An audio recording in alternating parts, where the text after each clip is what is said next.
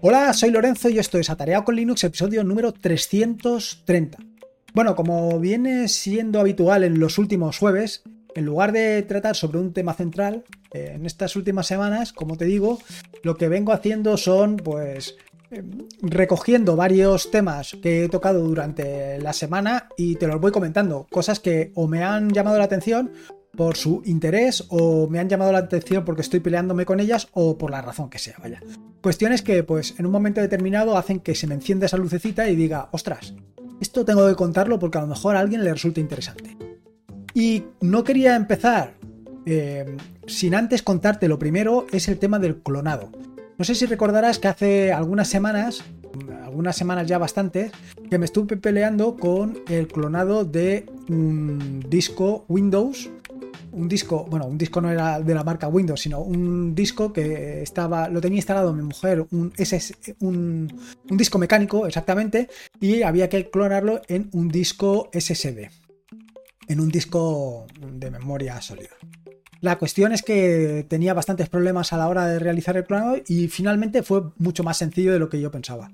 Y sin embargo, cuando estaba haciendo todo esto, pues caí en la cuenta de que normalmente estoy utilizando el clonecilla para hacer este tipo de clonados, pero realmente no hace falta para nada. Realmente clonecilla lo único que hace es que te eh, junta una serie de herramientas a tu disposición para que tú hagas el clonado. Pero al final la solución la hice directamente con una imagen de Ubuntu que tenía instalada bueno, que tenía en un USB y hice el clonado, o hice un DD directamente de un disco duro a otro. No me necesitaba nada más. Era mucho más sencillo de lo que, de lo que yo pensaba. Eh, muchas veces nos complicamos la vida haciendo cosas realmente complejas cuando la solución la tenemos ahí delante de las manos. Y no estoy quejándome de, ni diciendo que Clonecilla sea peor que Ubuntu, ni que Ubuntu sea mejor que Clonecilla, ni nada por el estilo. Al final lo que vengo a decir es que pues si ya tienes una herramienta, ya tienes una distribución que conoces perfectamente, que sabes cómo va la paquetería, que sabes cómo puedes eh, resolver un problema determinado cuando estás trabajando con ella, cómo puedes hacer, por ejemplo, un clonado de un disco en otro disco de una manera relativamente sencilla utilizando DD, ¿para qué calentarte la cabeza buscando otra distribución para hacer exactamente lo mismo? Pues esto es una reflexión que he caído, pues, no te creas, hace relativamente poco, hace unos días que pues vengo dándole vueltas a lo mismo. Y digo, ostras, si realmente no es necesario, no necesito nada de esto para hacerlo funcionar.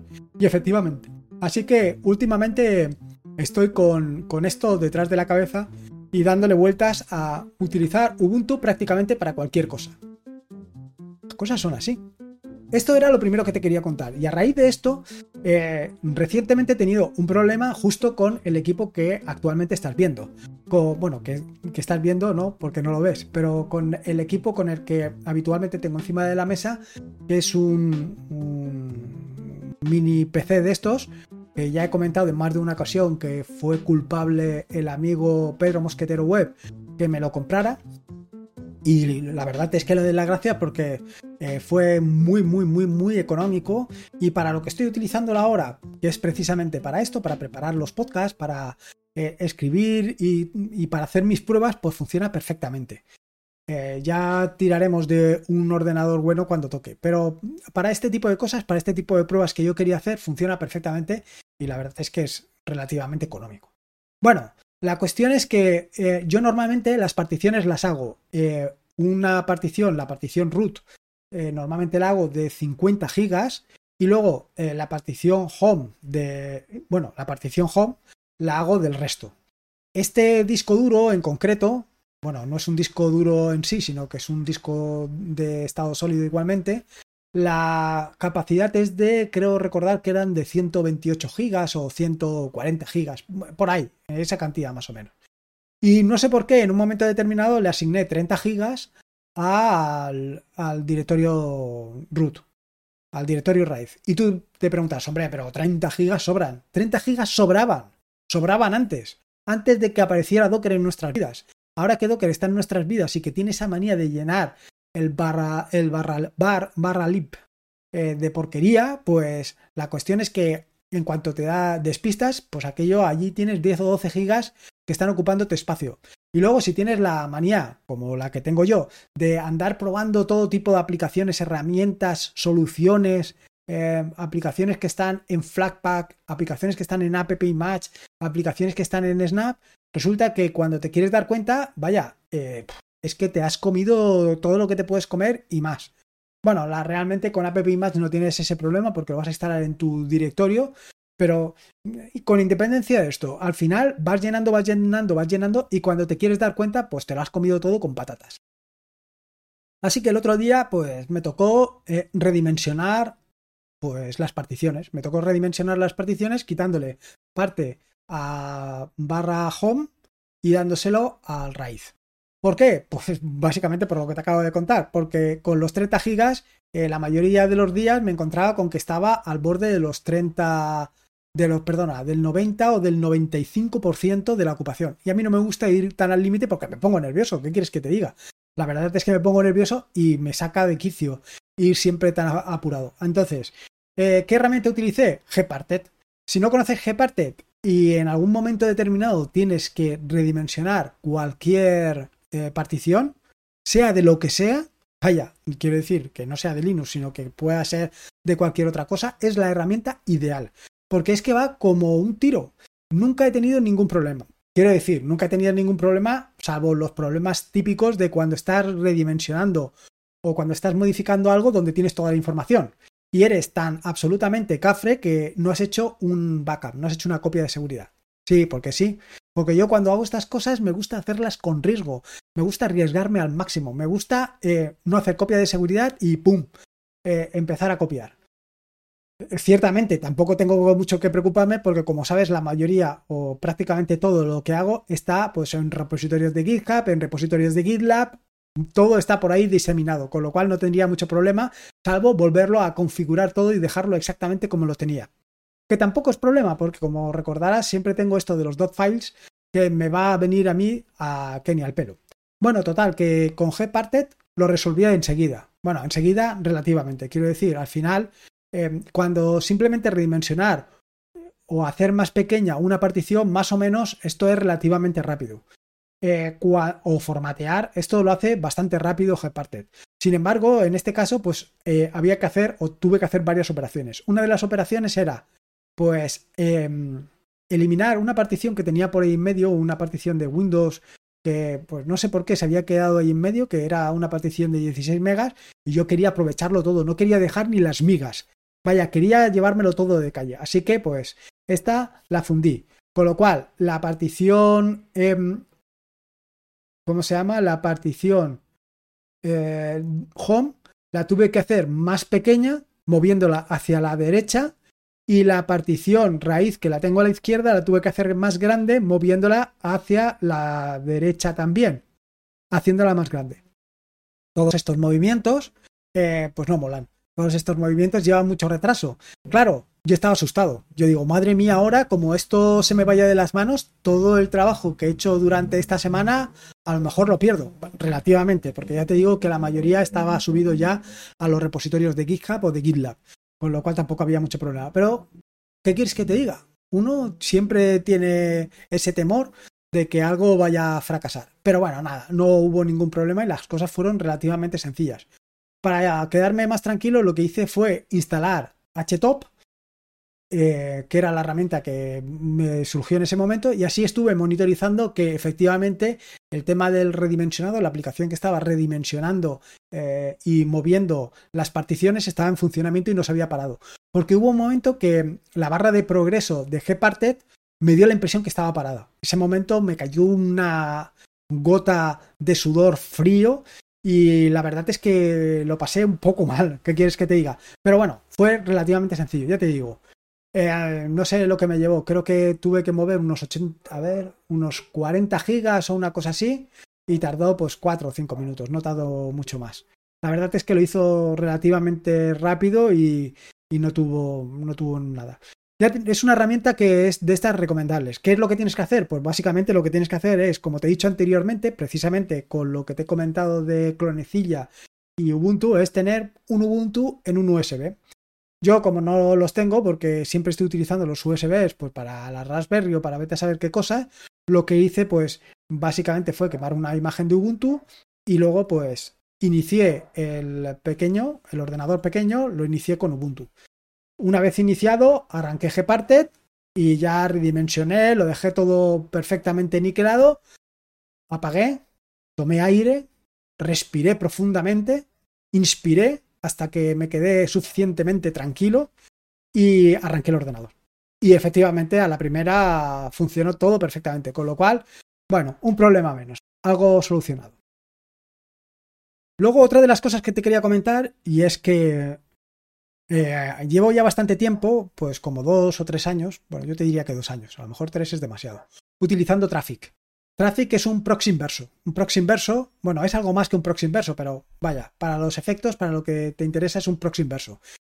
Probablemente te estarás preguntando, o, no, o a lo mejor no, ¿qué es un proxy inverso? Bueno, pues un proxy inverso es un servicio que te permite tener en la parte de, digamos, de atrás de ese proxy inverso varios servicios levantados y en la parte de delante siempre ofrece las mismas entradas. Quiero decir, siempre tienes la entrada 443 y la entrada 80 es decir, de una página web, por, ejemplo, ¿no? La, entrada segura y la entrada normal, es decir, la entrada HTTP y la entrada HTTPS.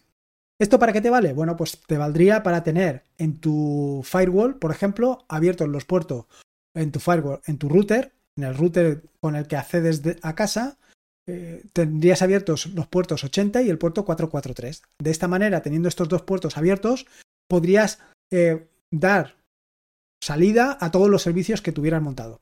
Y tú dirás, ¿y para qué quiero tener tantos servicios montados? ¿Y a qué servicios te refieres? Bueno, ¿a qué servicios me refiero? Simplemente me refiero a los servicios como pueden ser em, tener un WordPress, tener un Nextcloud, tener, eh, ¿qué te digo yo? Transmission, tener, eh, en fin, cualquier otro de estos servicios que normalmente estamos montando. Un servidor de música, un servidor de, por ejemplo, Plex, todo lo que quisieras. Y lo podrías tener todos funcionando a la vez. De manera que tú te podrías conectar a través de los puertos 80 y del puerto 443 a cualquiera de estos servicios, funcionando todos en paralelo. Y esto es una de las grandes ventajas. Bueno, pues eh, yo esto actualmente lo tengo montado en dos servidores, dos servidores en dos VPS, dos VPS que están viviendo en eh, Internet. Eh, uno de los dos servidores actualmente pues lo tengo para, por ejemplo, ofrecer todas las aplicaciones, los libros, en fin, todo lo que puedes descargarte está allí alojado. Mientras que el otro, pues lo estoy utilizando actualmente para hacer o dar, a ver, ¿cómo te digo yo? Para hacer pruebas, por un lado, para cuando hago algún directo, para algún curso, por ejemplo, con el el de, ¿cómo se llama? El del amigo Daniel Primo. Eh, ahí eh, utilicé precisamente uno de los dos servidores para levantar el servicio que estábamos haciendo allí en directo, para que se viera que estaba funcionando perfectamente. Bueno, pues eh, este último día o estos últimos días lo que estado haciendo es dejándolo un poquito más fino, quitando, porque, a ver, seguramente a ti también te suceda lo mismo. Y es que en un momento concreto lo que haces es configuras un servicio, configuras, por ejemplo, un proxy inverso o configuras lo que sea y cuando tienes que hacer algo parecido, lo único que haces es copiar y pegar y modificar determinadas partes. Claro, que vas modificando y si hay algo que está equivocado en la primera vez, pues lo vas copiando y lo vas heredando de un servicio a otro servicio y otro servicio. En mi caso, pues actualmente en el eh, proxy inverso más antiguo de los dos, en el VPS más antiguo, eh, yo te diría que tengo unos 20 servicios levantados, de todo tipo, condición y pelaje. Y en este sentido, pues, eh, han ido heredando un poco todo esto de uno en uno. A mí, la gran ventaja o lo que me parece fantástico de este servicio, de, me refiero a Traffic, a este proxy inverso, la gran ventaja que me ofrece es que pues em, no tengo que lidiar para nada con nada de certificados de Let's Encrypt ni nada de, de nada. Simplemente en el Docker, en cada uno de los Docker, bueno, en cada uno de los eh, Docker Compose YAML, de los archivos Docker Compose, pongo las, unas etiquetas donde le digo eh, la ruta que tiene que seguir y ya está, ya no me preocupo de nada. Y esto, pues, como te digo, he ido depurándolo y dejándolo un poquito más fino para que, bueno, pues para que funcione todo mejor y para que vaya, para que sea más limpio. En este sentido, lo que voy a hacer es Dos cosas. La primera, eh, esta semana no, porque esta semana todavía quiero terminar todo el tutorial referente a Docker que está actualmente disponible en YouTube. Bueno, está disponible hasta el capítulo 5. Me quedan todavía otros 5 capítulos. Cuando termine esos 5 capítulos, lo que voy a empezar es con la serie de, pues, de levantar servicios. Levantar servicios como, pues, por ejemplo, como Traffic levantar un servicio en tiempo real para que veas exactamente cómo se hace, la problemática que lleva, cómo puedes solucionar determinados problemas, que es normalmente lo que me encuentro yo y cómo lo soluciono. Pues todo ese tipo de cosas es lo que quiero hacer en directo. Quiero empezar por levantar traffic y luego ir levantando otros servicios, pues servicios como los que ha contado Ángel en innumerables ocasiones, como puede ser Navidrome o, algún servicio como WebDAV o cosas por el estilo. Todo esto lo quiero hacer en directo para que veas exactamente cómo se hace y la problemática que lleva. Esto es lo que es relativo al tema de eh, Traffic. Y esto de Traffic viene unido con lo siguiente, y es que actualmente, pues poco a poco voy instalando las mismas aplicaciones en todos los eh, servidores, servicios, eh, y vaya, todo lo que me encuentro por ahí le voy instalando lo mismo. Para esto, como ya te comenté en un podcast anterior, estoy utilizando DotDrop, que es un gestor de archivos de configuración que a mí me viene fantástico y esto me va a permitir o me está permitiendo copiar o instalar rápidamente todas las aplicaciones en todos los sitios de una manera relativamente sencilla. Y una de estas eh, herramientas, una de estas aplicaciones que estoy instalando de forma habitual es NeoBeam. Como conté en un episodio anterior del podcast, eh, poco a poco he ido migrando de BIM a NeoBeam poco a poco he ido cambiando los archivos de configuración que venían eh, con el formato de scripts de, de BIM al formato utilizando Lua. Y más o menos esto ya lo tengo pues listo. ¿Qué es lo que me sucede? Pues lo que me sucede son las, los temas. Así como en el escritorio soy bastante reacio a modificar el tema que viene por defecto, excepto en el caso de BSPWM, en el que no viene nada, con lo cual hay que instalar cosas, eh, por ejemplo, con No pues no me preocupo en ningún caso de cambiar el tema que viene por defecto, simplemente dejo el que hay. Dejo el que hay y como mucho eh, lo pongo en modo oscuro, pero ni cambio los iconos, ni cambio el tema por defecto, ni, nada de estas cosas. Sin embargo, en el caso de, de BIM y en este caso de NeoBIM, sí que estoy eh, de forma habitual probando temas. Y estoy probando temas porque al fin y al cabo es con lo que más trabajo. Quiero decir, eh, tanto a la hora de escribir eh, las notas del podcast, tanto a la hora de escribir artículos, tanto a la hora de programar, todo esto lo hago con NeoBeam. Con lo cual, tener un entorno con unos colores y con un tipo de letra, como te diría yo, claros, con que no le hagan daño a mi vista, pues me viene fantástico. Y voy probando distintos, distintos temas. En este sentido, actualmente estoy utilizando un tema que se llama Ayu, A-Y-U. Pero el otro día, bueno, y estoy utilizando Ayu porque em, tiene unos colores muy vivos. Unos colores muy vivos que me permiten distinguir pues, distintas partes del código de una manera relativamente sencilla y súper súper clara. Y lo mismo, aparte de los colores, el tipo de fuente. Actualmente estoy utilizando JetBrains Mono y es una fuente que, si vaya, si lo ves, mm, eh, es una fuente muy clara, se distinguen perfectamente distintos caracteres que a lo mejor pueden confundirse en otras, en otras, en otras aplicaciones. En fin, que para mí es muy cómodo. Pero siempre que veo un nuevo tema, siempre que voy descubriendo temas por ahí por a lo largo y ancho de internet, pues termino por querer probarlos. Me refiero en este caso a temas para mm, NeoBeam. Y el otro día descubrí uno que se llama Tokyo Night y que tiene unos temas, unos colores que también parecen que son muy vivos, unos colores que pues tienen mucho, vaya, que resaltan mucho. Eh, creo que este ya lo he probado en un par de ocasiones como mínimo, como mínimo. Y siempre termino volviendo a Ayu, porque todavía tiene eh, esos colores todavía mucho más vivos. Pero es una opción que tienes que tener en cuenta. Si estás utilizando tanto BIM como NeoBIM, son opciones, eh, son temas que son muy interesantes. Y luego lo último que quería comentarte era sobre una aplicación. Una aplicación que seguro que me voy a traer al, a YouTube para mostrarla ahí en directo que se llama SongRec. Se trata de un cliente de Sazam. Yo, sinceramente, a todo esto de Sazam y todo este tipo de cosas que por un momento son capaces de eh, distinguir o de saber qué, música está sonando, porque es, eh, de esto trata esta aplicación, Sonrec, pues no le tengo mucha fe. ¿Qué quieres que te diga? Pero bueno, eh, al final, cualquier cosa que se traiga al escritorio, cualquier cosa que se traiga a Linux, pues siempre me llama o me, produce curiosidad. Ver cómo funciona, ver que efectivamente, pues cada vez eh, va ampliándose más el ecosistema de aplicaciones que hay en Linux. Y todo esto, pues, pues me gusta. ¿Qué quieres que diga? Así que el otro día la probé. La probé y estuve haciendo, bueno, pues le subí varias em, canciones para ver si las adivinaba y tal. Y el tío es que no falla ni una. Y bueno, pues, pues la verdad es que me llama la atención y en este sentido quería contarlo por si quieres probarla. Se trata de, como te digo, Sonrec. De todas maneras, en las notas del podcast o en las notas del podcast verás un enlace para que te sea mucho más sencillo por la instalación. Y básicamente todo esto es lo que te quería contar para el día de hoy. Eh, espero que te haya sido de interés, que te haya resultado interesante y bueno, pues que le saques partido, que al final se trata un poco de esto. Si te ha gustado el podcast, pues te agradecería una valoración ya sea en iVoox o en Apple Podcast para dar a conocer este podcast y que llegue a más gente, que al final es la manera de pues darlo a conocer y que más gente sea capaz de utilizar Linux y disfrutarla tanto como la disfruto yo. Recordarte que este es un podcast de la red de podcast de sospechosos habituales donde puedes encontrar fantásticos y maravillosos podcasts. Puedes suscribirte a la red de podcast de sospechosos habituales en barra sospechosos habituales. Y por último, y como te digo siempre, recordarte que la vida son dos días y uno ya ha pasado.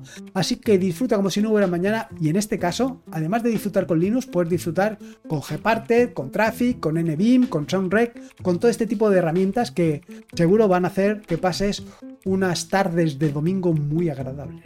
Así que nada, nos vemos, nos vemos el próximo lunes. Un saludo y hasta luego.